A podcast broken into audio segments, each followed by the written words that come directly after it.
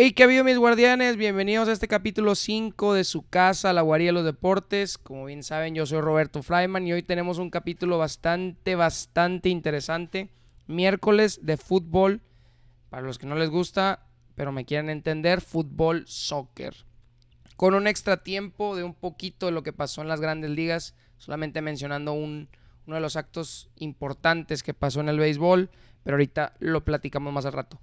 Vamos a, ver los temas de la Liga MX, la fecha FIFA para México y la gran noticia, bueno, no noticia, pero novedad que tenemos de quiénes van a ser los tres delanteros que va a llevar el Tata Martino y quién se va a quedar fuera de esta lista.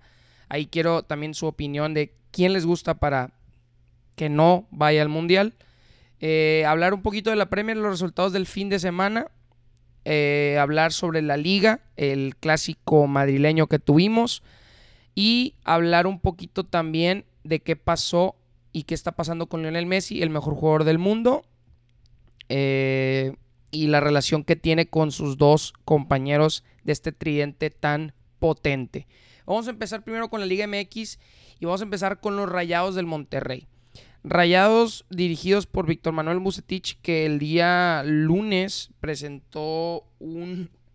Eh, muchos le llamaron infarto, eh, no, por reírme, pero realmente sí fue algo de, llamar la atención, que tuvo ahí un problema en el corazón. Víctor Manuel, esperemos esté bien, el entrenador de los Rayados, pero un poco preocupante eh, en ese aspecto, porque en todo lo demás Rayados creo que viene jugando un fútbol em, tardío.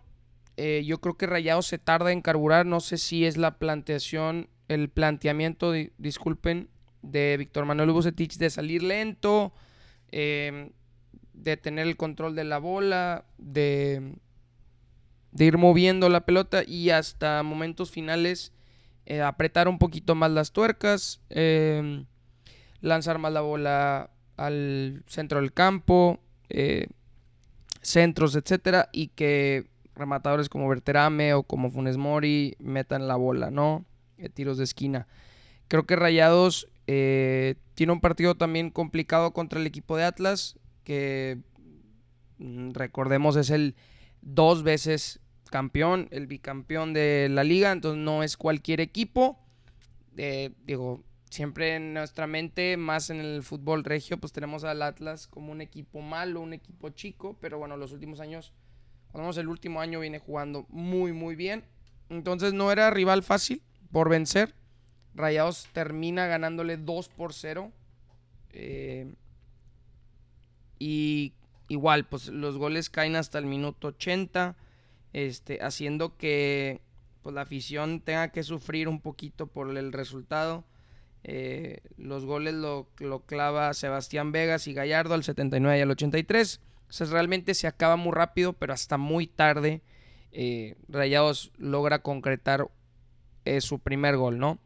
Rayados se posiciona como el segundo lugar de la tabla, solo por debajo del América, con 34 puntos, 16 goles de ventaja, siendo la tercera mejor ofensiva con 29 goles y una de las mejores defensivas, si no estoy mal, la mejor defensiva del torneo, con solamente 13 goles recibidos. Entonces, Rayados sus últimos 5 partidos, 4 victorias, un empate. El único empate fue contra Tigres.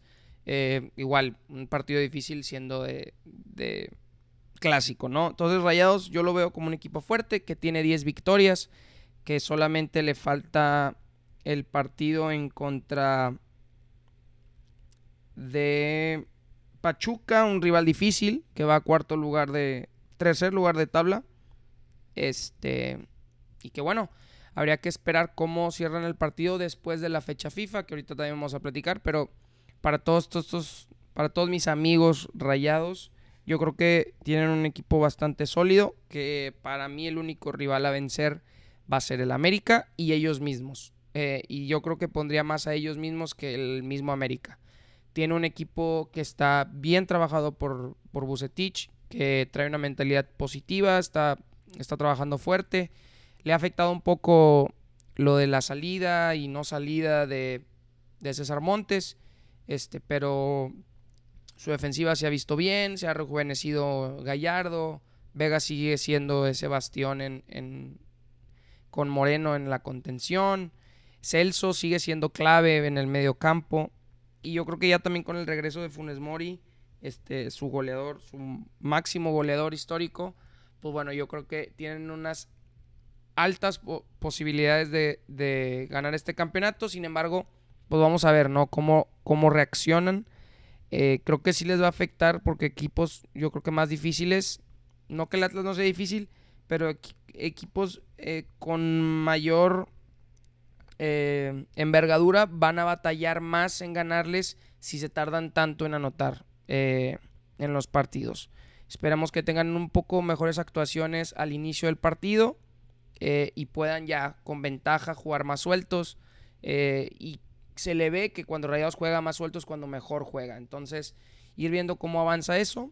Y vamos a pasar al equipo de la otro lado de la ciudad.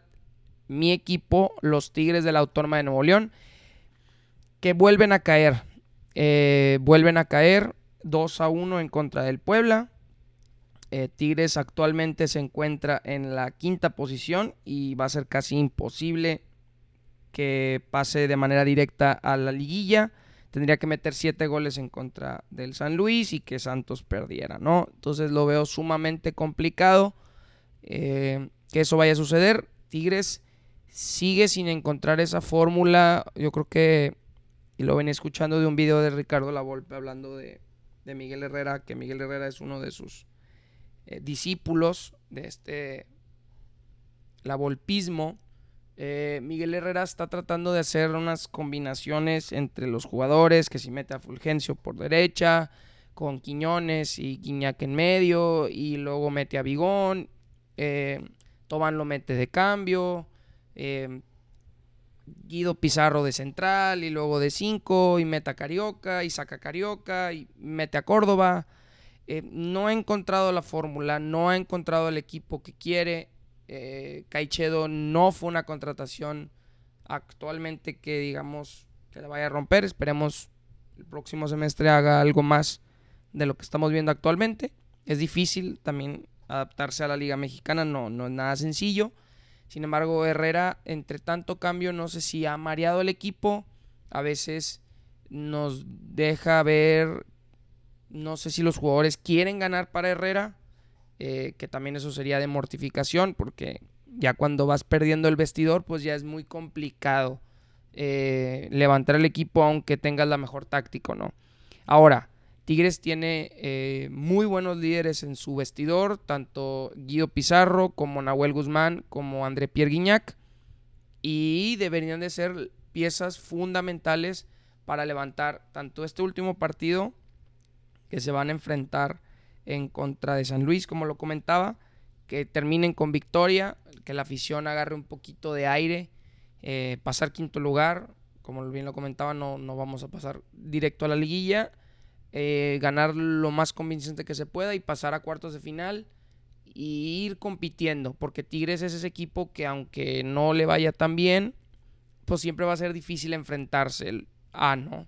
Entonces, eh, pues sí, los Tigres, yo creo que desconcentraciones.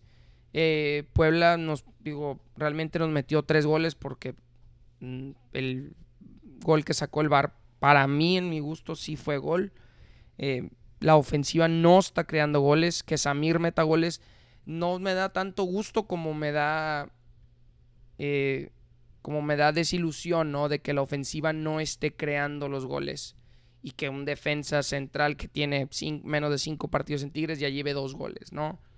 Este, porque entonces estás viendo que, el, que sí puedes tener buenas, buenas jugadas a balón parado, pero pues no es la manera en la que esperas que tus goles eh, estén entrando consistentemente.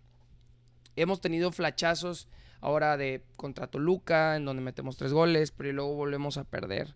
Entonces, eh, habría que ver cómo los Tigres reaccionan de esta última derrota que ya no son eh, no son raras las derrotas, ya León nos ganó 1-0, América nos ganó 2-1. Este, son derrotas que que veníamos de la racha de los empates, ¿no? Y ahora sí decimos que preferimos los empates a perder de esta manera más contra un equipo del Puebla, ¿no?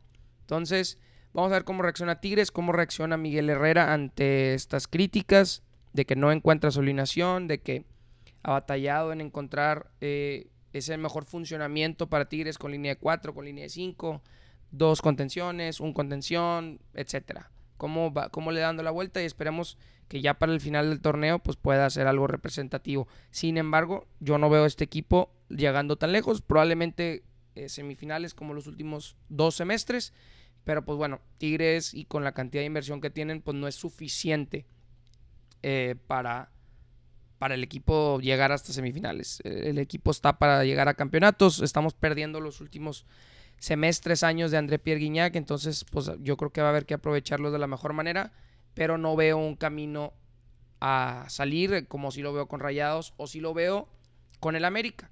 Que el América se lleve el clásico nacional 2-1 a Chivas con bastante controversia al final del partido porque pues bueno, ahí sí se vio como si hubiera sido gol y que lo sacó eh, Paco Memo, pero bueno, Chivas también pues no viene jugando bien los últimos este los últimos partidos. Entonces, pues también no, mucho que le podemos eh, pedir a las Chivas, ¿no? De que, de que sacaran el partido, ¿no? Pues también venían, perdieron 3-0 en contra de Tigres. 3, no, 4-1, final de cuentas. Este, entonces, pues bueno, dos derrotas consecutivas para Guadalajara, que no se ve nada bien, aunque como quieras, aquí en la liga pasa dos equipos de los 18, entonces pasa el 66% cuando menos al repechaje. Entonces, pues bueno, eh, un clásico que se lo lleva bien América, que los goles fueron de, si no estoy equivocado, fueron de Henry Martin de penal y de Cendejas con asistencia de Henry Martin y Calderón eh, mete el, primer gol de las Chivas en el 62. Eh, igual este partido la verdad es que sí lo, lo estuve viendo, lo estaba viendo en un restaurante antes de la pelea del Canelo, después del partido del Monterrey. Bastante aburrido, creo que sigue siendo, sin tirarle mucho a la Ciudad de México, no, no tan un clásico pasional como es, eh, como se vive aquí en el norte del país, entre Tigres y Rayados. Sin embargo, pues tiene mucha historia este clásico, ¿no? Y, cada vez que uno de los dos equipos se lo lleva, pues es un, es un bragging right cuando menos para hasta el próximo semestre. Eh, posibilidades de que se enfrenten en liguilla, si las hay, más si, si Chivas llegara a quedar octavo, una cosa así, este, pues bueno, enfrentaría al primer lugar eh, América en cuartos de final. Entonces, también de, un partido probablemente de, de, Cáliz para lo que se pueda venir en unos cuartos de final entre estos dos equipos.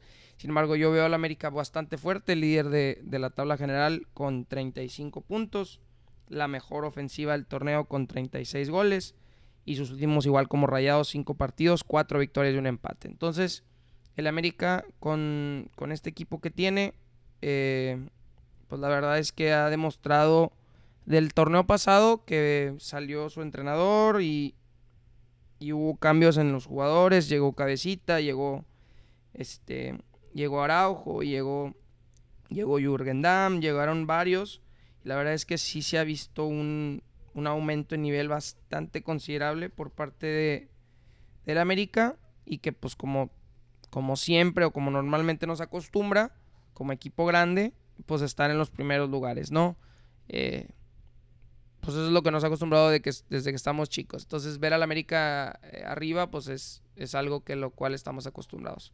Y último, y no tan pasarlo desapercibido, pues es el Pachuca. La verdad, para mí el tercer mejor equipo actualmente de la Liga Mexicana, que asegura su pase a, a la liguilla de manera directa con una victoria de 2 a 1 en contra del San Luis, eh, con goles de Ibáñez y de Hurtado, ¿no? Que finalmente dicen Hurtado clave ese gol que hace que, Tigres pues, se le ponga muy complicado pasar directamente a la liguilla. Eh, que Hurtado falló ese penal, ¿no? Mítico en contra de esa final de 2017 que le sigue calando ahí, nada más lo tenemos recalcado el 10 de diciembre. Ahora, vamos a pasar a la fecha FIFA. Eh, el Tata Martino menciona que solamente va a llevar a tres delanteros para el Mundial. Actualmente tenemos dos partidos, uno contra Perú y otro contra Colombia, si no estoy mal, si no estoy equivocado. Eh, unos partidos amistosos eh, que va a tener la selección mexicana para pues rumbo al mundial, ¿no?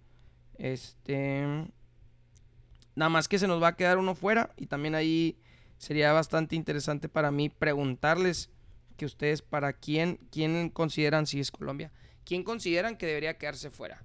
Tenemos estos tres delanteros a Rogelio Funes Mori, ya iba a decir Rodrigo, pero Rogelio Funes Mori, delantero de los Rayados, goleador histórico, que viene de presentar unas lesiones, sin embargo, pues es un delantero que ha sido consistente cuando menos los últimos, los últimos, el último año, ¿no? En, cuestión de goles, en cuestión de efectividad. Ha tenido bastantes críticas de porque no, cuando juega en la selección no ha tenido el nivel que presenta en los Rayados, sin embargo, pues sigue siendo un delantero bastante, con bastante presencia ahí, ¿no? Eh, tenemos a Henry Martin, el delantero de, del América, que ahí si hacemos, eh, ¿cómo les digo? Una como, pues, ¿de qué delantero yo diría que va a ir? Pues normalmente van los delanteros del América. La América tiene bastante influencia en las decisiones de la Federación Mexicana de Fútbol. John de Luisa, expresidente de deportivo, creo, del América, pues es el actual presidente de, de la Federación Mexicana de Fútbol. Entonces, pues bueno, ahí está Henry Martín también. Raúl Jiménez, eh, que viene igual regresando de lesión, que no tiene el mismo nivel. La verdad es que desde, desde la. Desde el accidente que tuvo en el Wolverhampton, la verdad es que nosotros estábamos muy felices de que tener un delantero como Raúl Jiménez el 9 fijo titular en el equipo y que no ha venido a regresar nivel. Digo, el Wolverhampton ya está contrató a Diego Costa. Eso quiere decir que, pues bueno, ya están dando un paso siguiente eh, a Raúl Jiménez, ¿no? Pero que sigue el Tata muy necio que, que si está bueno y si está en condiciones, pues va a ser el delantero titular. Y el último, el más joven de todos, Santiago Jiménez. Él, el hijo del Chaco, que ahorita está en el Fenerbahce y ha metido goles en sus últimos partidos. Ahora me van a poder decir que sus goles han sido eh, en, minutos en donde ya el partido va ganado. Este. Y que no tienen tanto valor como el primero o el segundo gol que clava un equipo eh, cuando va, en vez de meter el gol, el quinto gol, ¿no? Entonces, pues bueno, está también Santiago Jiménez, que es una cara eh, fresca, es un que, puede ser un cambio bastante eh, generacional y que convive mejor con los chavos también que están como Diego Laines, como Irving Lozano, como los otros más jóvenes que están en el equipo. Entonces también va a ser interesante a quién de estos cuatro va a cortar el Tata, porque solamente se va a llevar tres. Y, pues lo voy a poner como pregunta en el, en el podcast, a ver ustedes quién deciden que se queda fuera de esta lista de cuatro delanteros. Vamos a pasar a la Premier League.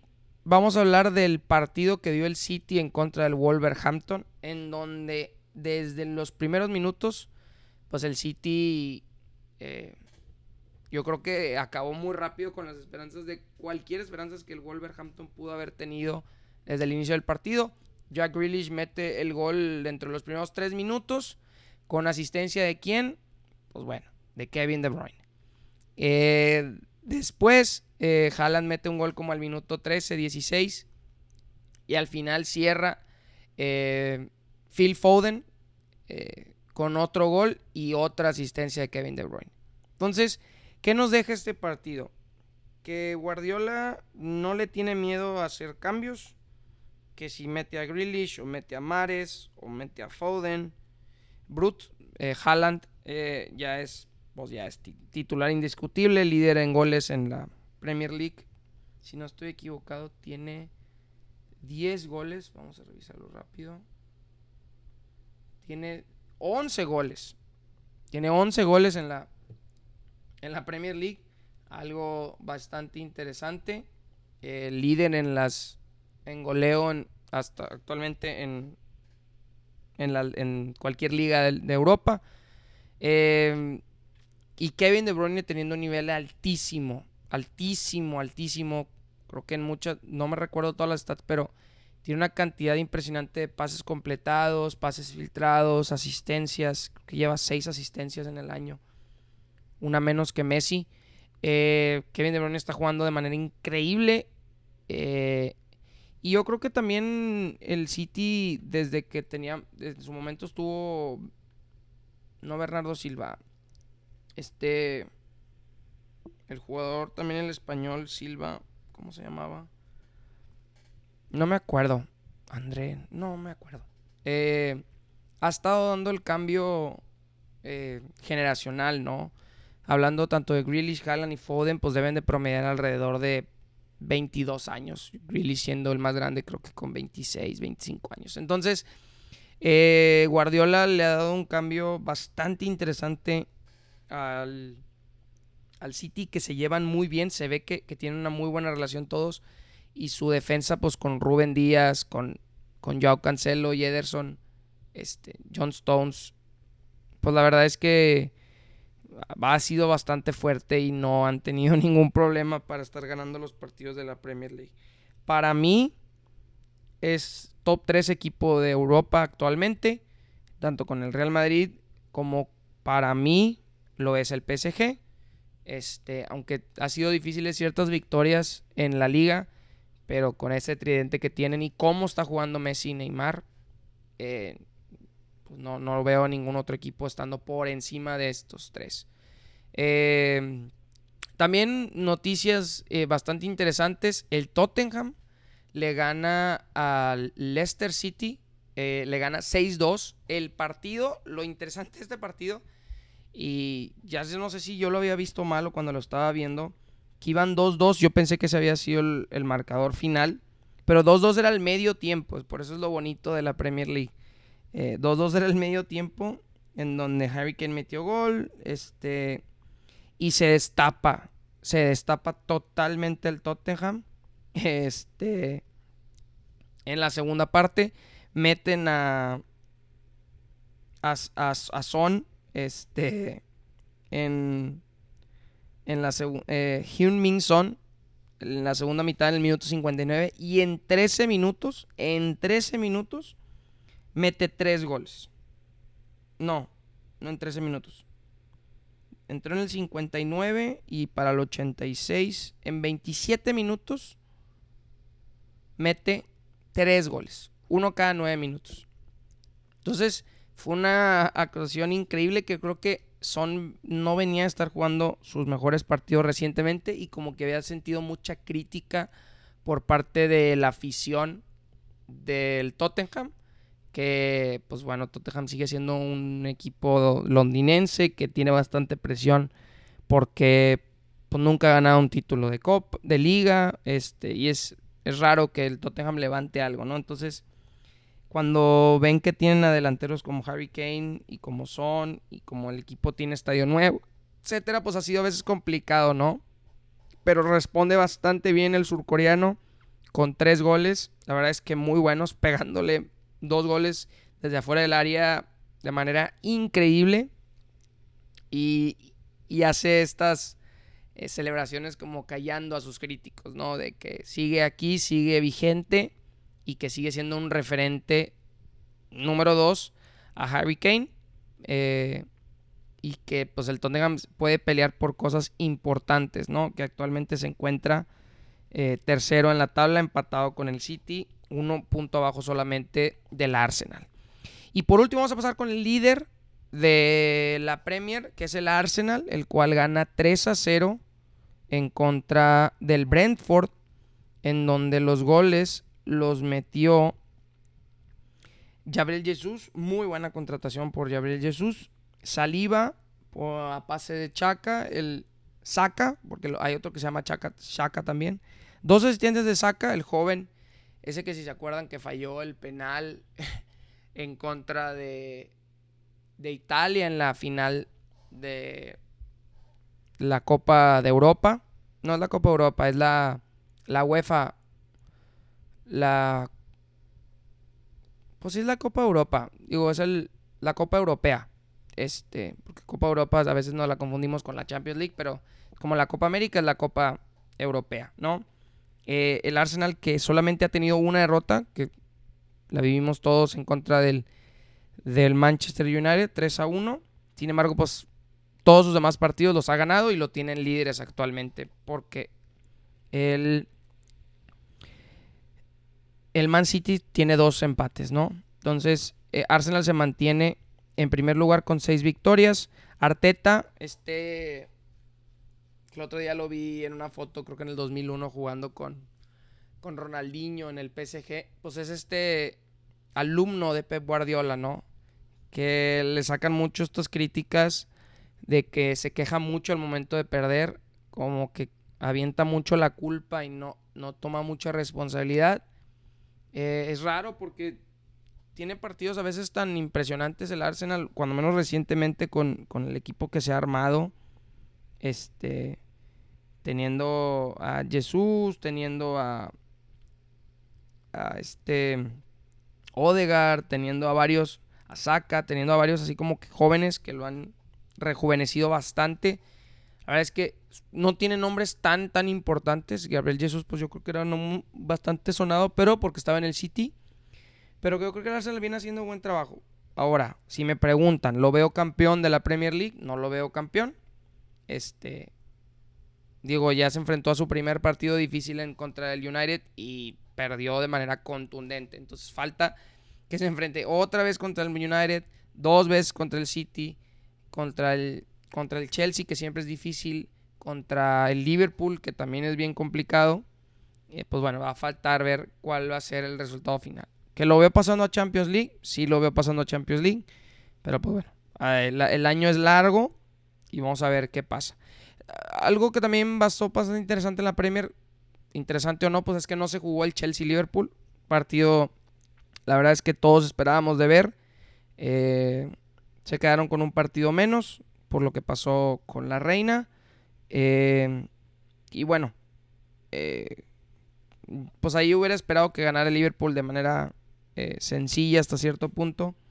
Este, porque el Chelsea, pues también está presentando bastantes problemas, ¿no? Desde que la salida de, de Tuchel, este, la bueno, antes de eso, lo que pasó con Roman Abramovich, el antiguo dueño, eh, las nuevas personas que, compraron el equipo, están cambiando la...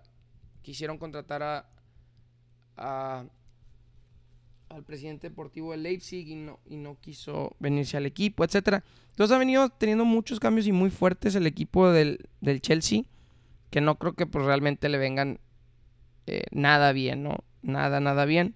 Tantos cambios al equipo. Entonces, pues bueno, va a ser eh, yo creo que va a ser interesante verlos evolucionar tanto esta temporada en, Champions y ver cuáles son los resultados que pueden llegar a tener. Y también pues el entrenador que vayan a poder contratar tanto como en enero o como el año que viene eh, que pueda levantar este equipo porque eh, talento sí tienen eh, y entonces pues nada más falta encarrilarlos de manera correcta. Por último, vamos a pasar, bueno, no por último, pero vamos a pasar a ver los partidos de la liga, eh, la liga española, en donde tuvimos un partido bastante bueno, en, bueno, eh, bueno, yo creo que más por nombre, ¿no? el Real Madrid se enfrentaba al Atlético de Madrid, este clásico madrileño, en donde siempre se juega con bastantes bastantes ganas, eh, con bastante injundia. O esta vez se jugó en el Wanda Metropolitano, en el Estadio del Atlético de Madrid. Y eh, pues el Real Madrid que viene ganando todos sus partidos, tanto como en Liga como en Champions League, los ha ganado todos. Pues enfrentaba a este Atlético que, que igual viene teniendo bastantes deficiencias en el área ofensiva. Igual, no destaca mucho esto porque el Cholo Simeone siempre se ha, sido un personaje que, que, tiene una contundencia defensiva bastante interesante, bastante buena, pero que de manera ofensiva y que ahorita solamente está metiendo muy poco a Griezmann, por esto lo del contrato con el Barcelona y así, pues bueno, lo han limitado a tener goles, ¿no? Entonces, ¿qué pasa en el partido? Eh, la verdad es que estoy bastante emocionado. Yo que me gusta el Madrid, que como sin tener a las más grandes contrataciones eh, año tras año, los nombres tipo como Haaland o como Mbappé en estos últimos años, Lewandowski no han concretado esa gran eh, contratación, no la han concretado. Esta mezcla de jóvenes que se han traído en los últimos años es increíble lo que juegan. Tiene un nivel altísimo, corren todo. Valverde, Aurelian Chomeny, a mí me encantó el pase que le puso a Rodrigo a gol. Estuvo fantástico. Parecía Neymar dándole el pase a Mbappé. Eh, Rodrigo que mete otro gol, que mete este gol. Eh, Camavinga, eh, que pensamos que ya tiene 25 años, Camavinga tiene 19, 20 años, creo que tiene 19. Es una cosa de locos la que seis jugadores tan importantes, casi titulares todos, en el Real Madrid tienen menos de 24 años. Ahorita todavía, y por eso se ha visto un poco que no tiene tanto gol el Madrid, porque falta su delantero y el balón de oro del 2022, Karim Benzema. Pero es, es increíble cómo, cómo juega el Real Madrid. Lo eh, posteé ahí en mis redes y les en Instagram y los eh, pues les auguro que me sigan para que puedan ver el contenido ahí también. Una jugada del Real Madrid en que metió gol Hazard en la Champions League en contra del del Sporting y era increíble cómo toca la bola el Madrid, cómo le da la vuelta, cómo desde Mendy hasta hasta Carvajal reciben bien la bola, pasan la bola, tienen bastante profundidad. Modric comandando todo el medio campo, Cross cuando lo meten y este Aurelian Chomeny siendo este Casemiro 2.0, increíble lo que juega el Madrid. Increíble y Valverde, esta garra charrúa que también termina con un gol en este partido, es increíble lo que corre. Creo que a veces denostamos un poquito a estos jugadores como Valverde porque su control técnico no es no es tan alto, o sea, no es tan alto a veces como lo podría hacer, digo, un joven, un jugador joven como Pedri o como, digo, un caso sumamente más potente, pues el de Iniesta o el de, o el de Modric, pero lo que corre, cómo se mueve, el otro día estaba viendo cómo decía, ¿tú cómo celebras una, cómo harías una celebración de un gol? Decía, yo correría y gritaría, o sea, no tiene una celebración y así celebró cuando metió su gol eh, en contra del Atlético, ¿no? Que el Real Madrid desde temprano, antes de la primera mitad, clava los dos goles y le deja, pues la verdad es que muy poco espacio y tiempo al, eh, al Atlético que en el minuto 83 clava gol este, hermoso, que finalmente al final termina siendo eh, expulsado el partido y, y, el Real Madrid lo gana realmente de manera holgada el partido sin tantas complicaciones, ¿no? Eh, y también vamos al otro partido del otro grande de España, que es Barcelona, que Barcelona gana 3 por 0 en contra del Elche, en donde su delantero estrella, para mí, para mí, todavía, porque todavía Haaland está un poco muy joven, para mí o sea, si yo tuviera que tener un delantero hoy en día, pondría al Robert Lewandowski como el mejor 9 del mundo. Yo sé que me van a decir muchos que Karim Benzema es el Balón de Oro, y sí, pero los últimos dos de Best los ha ganado Robert Lewandowski. Y Robert Lewandowski, cambiando de liga, que esto también es bastante complicado, lleva 8 goles. Jalan yo sé que lleva 11. Eh, Neymar lleva 8 goles también, pero Lewandowski para mí se me hace el 9 más completo actualmente. Eh, yo sé que Benzema está lesionado y que Benzema tiene un nivel muy alto, pero cuando menos los últimos tres años Lewandowski ha sido el más completo y el que ha sido más consistente. Y ahorita más que trae cambio de, de, de liga, pasar de una liga de la Bundesliga que sí no trae tanto nivel o como lo puede traer la liga española, pero es increíble también cómo se ha adaptado a este nivel, a este juego también que a veces para los nueves en un fútbol como lo es el de Guardiola, como es los de Xavi, a veces es difícil de, incorporarse, más porque siempre juegan con un falso 9. Entonces, ha sido bastante interesante ver la evolución de Lewandowski en el Barcelona y que vuelve a meter dos goles y que el Barcelona, eh, podemos decir que no está jugando tan bien, pero sí lo está, lleva cinco victorias, solamente una derrota, un empate, poniéndose segundo lugar en la tabla, dos puntos por debajo del Madrid, que como lo bien comentábamos, iba invicto. Va a ser interesante también al Barcelona, pues cuando menos de Messi se le daba muchísimo ganar eh, la liga. Vamos a ver qué tanto se le da a este Barcelona de Xavi eh, ganar la liga y ver, porque los últimos Madrides que hemos visto, cuando menos reciente, cuando estaba Cristiano, no eran muy consistentes en liga, a veces se enfocaban mucho más en Champions. Pero con tanta rotación que tiene Carlo Ancelotti, yo creo que sí le puede dar una vuelta bastante interesante a todos estos jugadores que tiene y de poder ganar esta liga. Pero no se las va a hacer nada fácil el Barcelona, que va a estar ahí pegado todo el año. Este. Barcelona solamente le han metido un gol. Nomás para, para estar ahí conscientes, ¿no? Y fue. ¿Qué partido fue ese? En, liga. La Real Sociedad. Todos los demás no le han metido gol.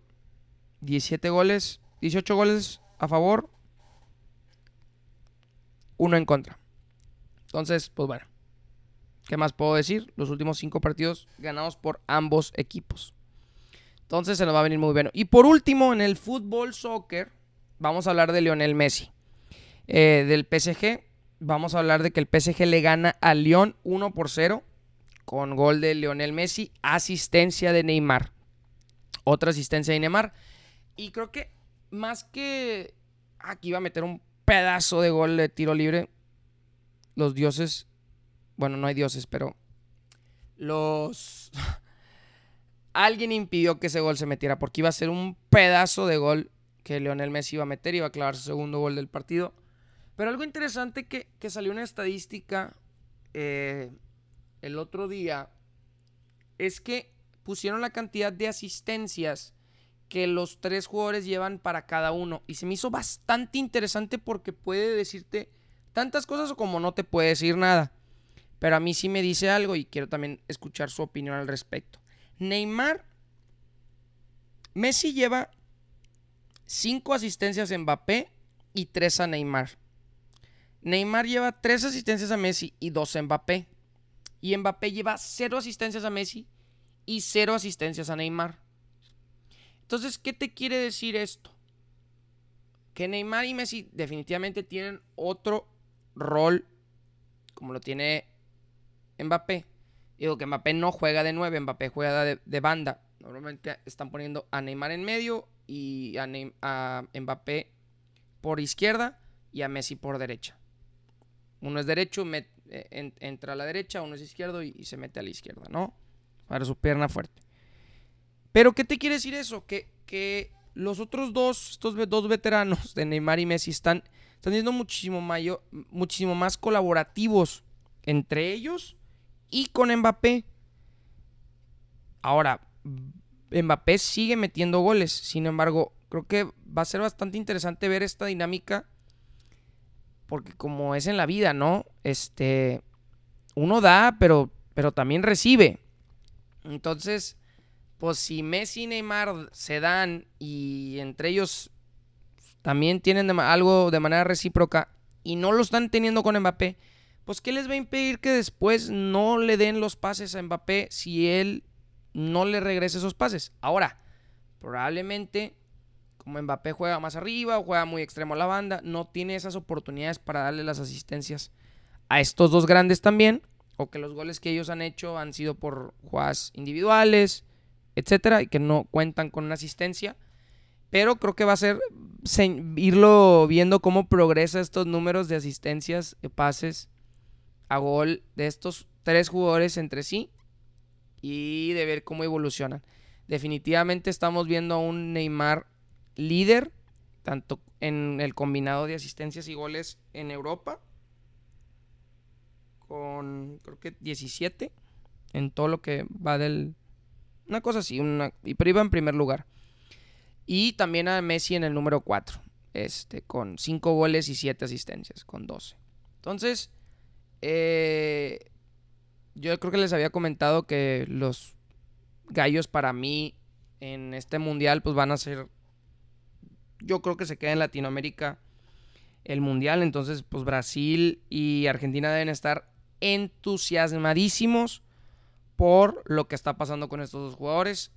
Eh, ahí Mbappé tuvo muchos roces con la selección francesa porque no quería ceder su imagen, que también fue una de las cosas por la cual se quedó en París, porque París le, el PSG le dejó casi el 100% de sus derechos y que el Real Madrid iba a tomar la mitad, que sí, ni con jugadores como Cristiano lo pudo, lo, pudo, pudo pedir más, pues no iba a pasar con Mbappé. Nadie es más grande que la institución completa, ¿no?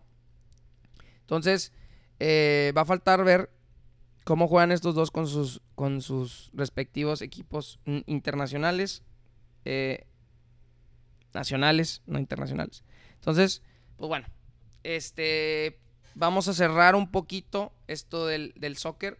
Y yo sé que este tema no corresponde al día de hoy, pero, pero, de tiempo extra, de overtime, vamos a poner lo que pasó en las grandes ligas ayer, en el béisbol de las grandes ligas, eh, en el equipo más popular del mundo, o cuando la que tiene más gorras, cuando menos, este, el segundo equipo más caro en general, a los Yankees, los New York Yankees, que su jugador, su center fielder, right fielder, el fielder del lado derecho, Aaron Judge, Aaron James Judge, pega su home run número 60 del año. Es el sexto jugador en la historia en pegar 60 o más home runs en un año. Eh, empatando a esos como Sammy Sosa, como Mark Maguire, como Barry Bonds, como el mismo Babe Ruth que empata y Roger Maris. Ahí se me debe estar pasando uno, no me acuerdo quién, quién más es. Eh, algo realmente histórico. Tiene el segundo cantidad de jonrones más alto en la historia de la Liga Americana. Eh, solo por debajo de Roger Maris, que tuvo 61 hace 61 años. Entonces, eh, bastante interesante. Ayer mismo se pone líder en las tres stats de la Triple Crown, que son el porcentaje de bateo con 316 128 eh, carreras impulsadas y 60 jonrones, como bien lo mencionamos. Eh, Aaron Judge sigue esta, esta temporada de locos, cuando menos esta segunda mitad y este último septiembre de locos. Números que no habíamos visto desde hace muchos años. la triple corona, pues la última vez que lo ganó fue Miguel Cabrera en el 2012, que termina siendo el MVP. Eh, veníamos platicándolo con unos, unas amistades que nos gusta bastante el béisbol, de quién es el MVP, ¿no? De la liga. Y creo que este... ¿Cómo se llama? Max Kellerman ponía, es que George no solamente es el Triple Crown con promedio, home runs y RBIs, lidera 10 estadísticas. 10 estadísticas. Carreras, bases por bolas, eh, slogging, on-base percentage, eh, lidera el OPS Plus, lidera el WAR, lidera runs, lidera tantas estadísticas que sería muy complicado que para mí, por lo unicornio que es eh, Shohei Otani, eh, siendo top 5 en era, top 5 en ponches, eh, con 12, 13 victorias, casi top 5 también en wins. Eh, y con 34 jonrones, top 5 en home runs. Eh, con un slogan también top 5, etcétera números que nunca más, o que probablemente nunca veas, vea, veamos jamás, ¿no? Eh, en un béisbol, en un jugador. Entonces, pues bueno, va a ser interesante ver eh, cómo Aaron Judge termina, si sí, probablemente termine con la triple corona y se lleve a los Yankees a postemporada y tengan una buena temporada. Pero, raza, eso ha sido todo por hoy. Espero les haya gustado el capítulo. Les voy a poner la pregunta de quién creen que se quede fuera para los delanteros del Tata. Y hasta la próxima. Abrazote completo.